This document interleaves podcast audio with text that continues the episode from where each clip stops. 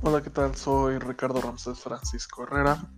Soy alumno de quinto semestre de estomatología y este es un podcast para la materia de exodoncia. Y pues bueno, quisiera comentar o hablar acerca de qué es una exodoncia. Realmente eh, siento que es una algo que realmente me llamó la atención durante clases. Y bueno, para definir básicamente qué es una exodoncia, pues la exodoncia es el acto quirúrgico eh, mínimo de la cirugía bucal, eh, de la cual forma parte, ¿no? La exodoncia forma parte de eh, la cirugía bucal. Y básicamente es una extracción ah, de un diente, el cual se retira de la cavidad bucal, o incluso puede ser un resto radicular de un mismo órgano dentario que se alberga todavía en el en la cavidad alveolar.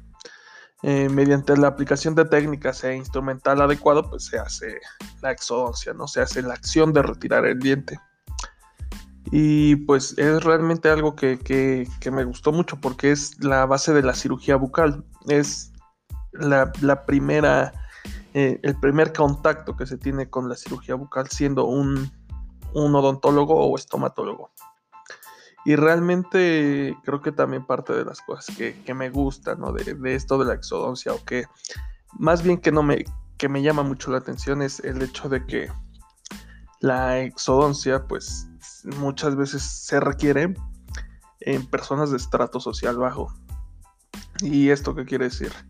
Eh, personas que no, tienen la accesibilidad a, a, a, pues a realizar un tratamiento más, más conservador y que por ende es, más caro. Pero pues eh, así son, son las cuestiones, aunque muchas veces eh, una exodoncia es motivo de alguna otra situación, ¿no? Está indicado para alguna otra situación, de, los cuales es este, pues, eh, de lo, dentro de lo que cabe es algo común. Por ejemplo, también me, llama mucho, mucho la atención las contraindicaciones. Por ejemplo, las contraindicaciones sistémicas que, por ejemplo, en personas que tienen, tienen problemas o enfermedades sistémicos, por ejemplo, que son hemofílicos, eh, pacientes hemofílicos masculinos, claro, que por el hecho de, de hacer una exodoncia podrían tener una hemorragia. Y es, es, algo que realmente me llama mucho la atención porque eh, sí se tienen esos contactos, se tienen esos, esos contactos con las enfermedades. Y bueno, pues es, es realmente interesante. Y una, una eh, bueno, por ejemplo, indicaciones de la exodoncia eh, son infinidad, ¿no? Bueno, son muchos. Por ejemplo, dientes cariados que son intratables, que ya no ni siquiera una endodoncia puede salvar. Eh, afectados por enfermedad periodontal que es demasiado común, eh, ya que pues el periodonto eh, pierde su forma, pierde su, su estabilidad y pues es algo que, afecta al sostén del diente. Entonces, por ende, el, diente o el órgano dentario pierde esa conexión con, con la cavidad o con la cavidad alveolar, con los espacios alveolares y es es lamentable que pase. Por ejemplo, dientes retenidos supernumerarios, que son dientes extras.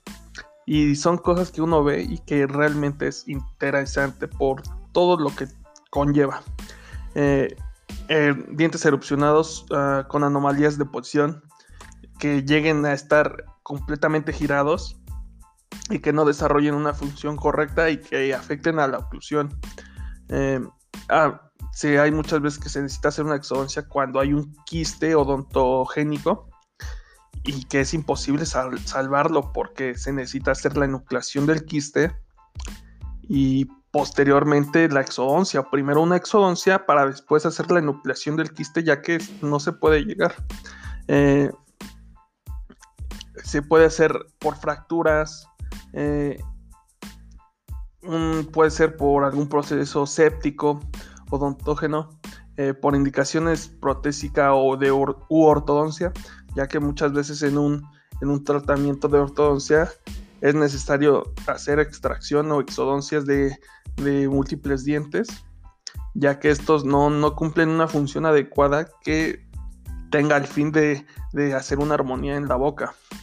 Y muchas veces con fines estéticos, que es, ah, cabe recalcar que puede haber un supernumerario en la parte anterior de la cavidad y que realmente se ve, se ve antiestético y pues las personas realmente lo, lo, lo, no les gusta, ¿no? Les, les causa un poco de, inseguridad y por eso mismo se hace una exodoncia. Y realmente es, un tema podría desarrollarse muchísimo. Por ejemplo, hay contraindicaciones locales y es sumamente importante saber las contraindicaciones locales. Por ejemplo, infecciones agudas odontógenas, indicaciones de uso de antibióticos, ah, abscesos, periodontitis, celulitis, eh, claro, celulitis facial, infecciones agudas, uh, pericoronitis, ah, muchísimas cosas. Eh, y algo que realmente me, me, llama mucho la atención es qué pasa si puedo hacer una exodoncia o se puede hacer una exodoncia en pacientes con enfermedades sistémicas. Claro que sí, claro que sí se puede.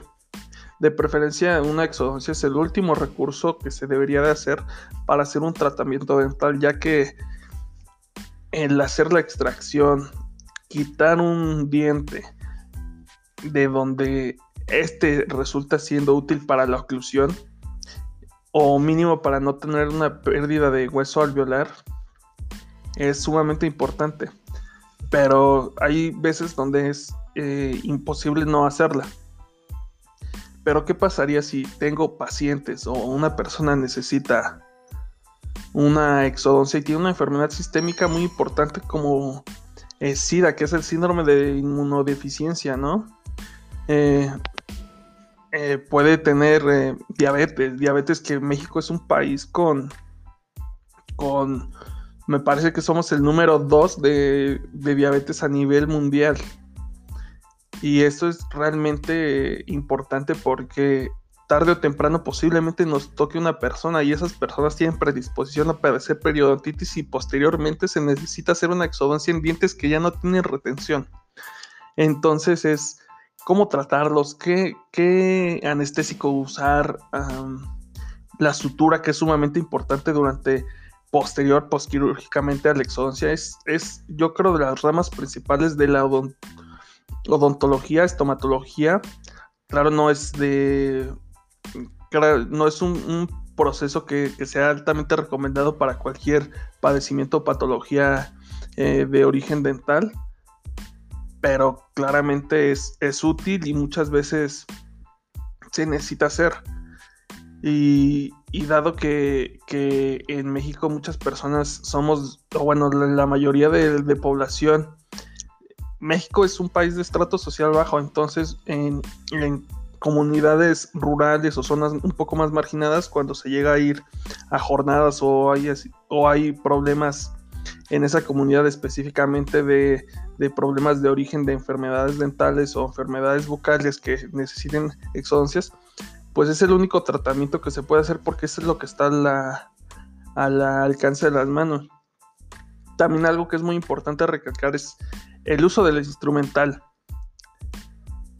Es impresionante o me parece sumamente increíble todo lo que se necesita hacer o todo lo que se necesita el material para hacer una exodoncia, ya que se necesita forceps, botadores, eh, se, necesita mínimo de cada uno de esos, hay más de 10 y todos tienen un uso. Entonces realmente se me hace una, algo impresionante y es algo que yo quisiera compartir, ¿no? que las personas escucharan. Y es algo que, realmente me llama la atención. y por ejemplo, eh, un, ejemplo, eh, el tratamiento que se hace con un paciente diabético durante una exodoncia, como en el método convencional se hace completamente, pero posiblemente a la hora de una sutura puede que haya un poco más de problemas porque por el hecho de que los pacientes diabéticos tienen una predisposición a la cicatrización que es difícil o, todo ese estilo. Los pacientes con SIDA también es de manera muy importante cómo tratar en el cuidado que se debe hacer antes de, el antes de que la persona llegue al consultorio y después de que llegue al consultorio. Eh, porque todas las, agujas o material que se utiliza, si es aguja y tuvimos que anestesiar al paciente, pues claramente se tiene que desechar y se tiene que tener cuidado. Porque esta, este paciente tiene una enfermedad de alto riesgo que es, eh, se puede contagiar si se tiene contacto con su, su sangre y que entre a nuestro torrente sanguíneo. Entonces, todo eso realmente me hace pensar muchas cosas de cómo se debería de tratar. Eh, también las exodoncias que están indicadas en pacientes menores, sé que se me hace algo terrible, pero pues son cosas que pasan y es realmente importante. Y algo conforme a la historia de la exodoncia, es que es realmente... Eh, se me hace algo súper curioso y súper chistoso. Es que durante los primeros eh, inicios de la exodoncia es que las personas iban con los barberos esas personas eh, por lo general iban a, cortarse el, el cabello y todo eso. Y fueron las primeras personas en hacer extracciones dentarias, digo que se tenga un registro, porque utilizaban un sillón de peluquero. Entonces, eh, era lo más que se asemejaba más a, a, hacer una exodoncia o a tener un, sillón o una unidad dental. Entonces era, era interesante y esto fue alrededor de la Edad Media, un poco, un poco después, pero fue los principios de la exodoncia. Y eran en esa época la, sepsis era infinita, ¿no? Era sumamente... Eh, las condiciones ¿no? de, sanidad eran precarias, ¿no? En esa época era súper, difícil, pero así se trataban y afortunadamente todo este, este proceso ha avanzado y es afortunadamente nuestro último recurso ante una patología. Pero eso es súper ah, interesante, realmente es algo que, me llamó mucho la atención y, y, es algo que me gusta compartir.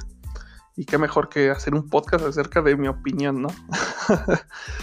Pero bueno, eso sería todo.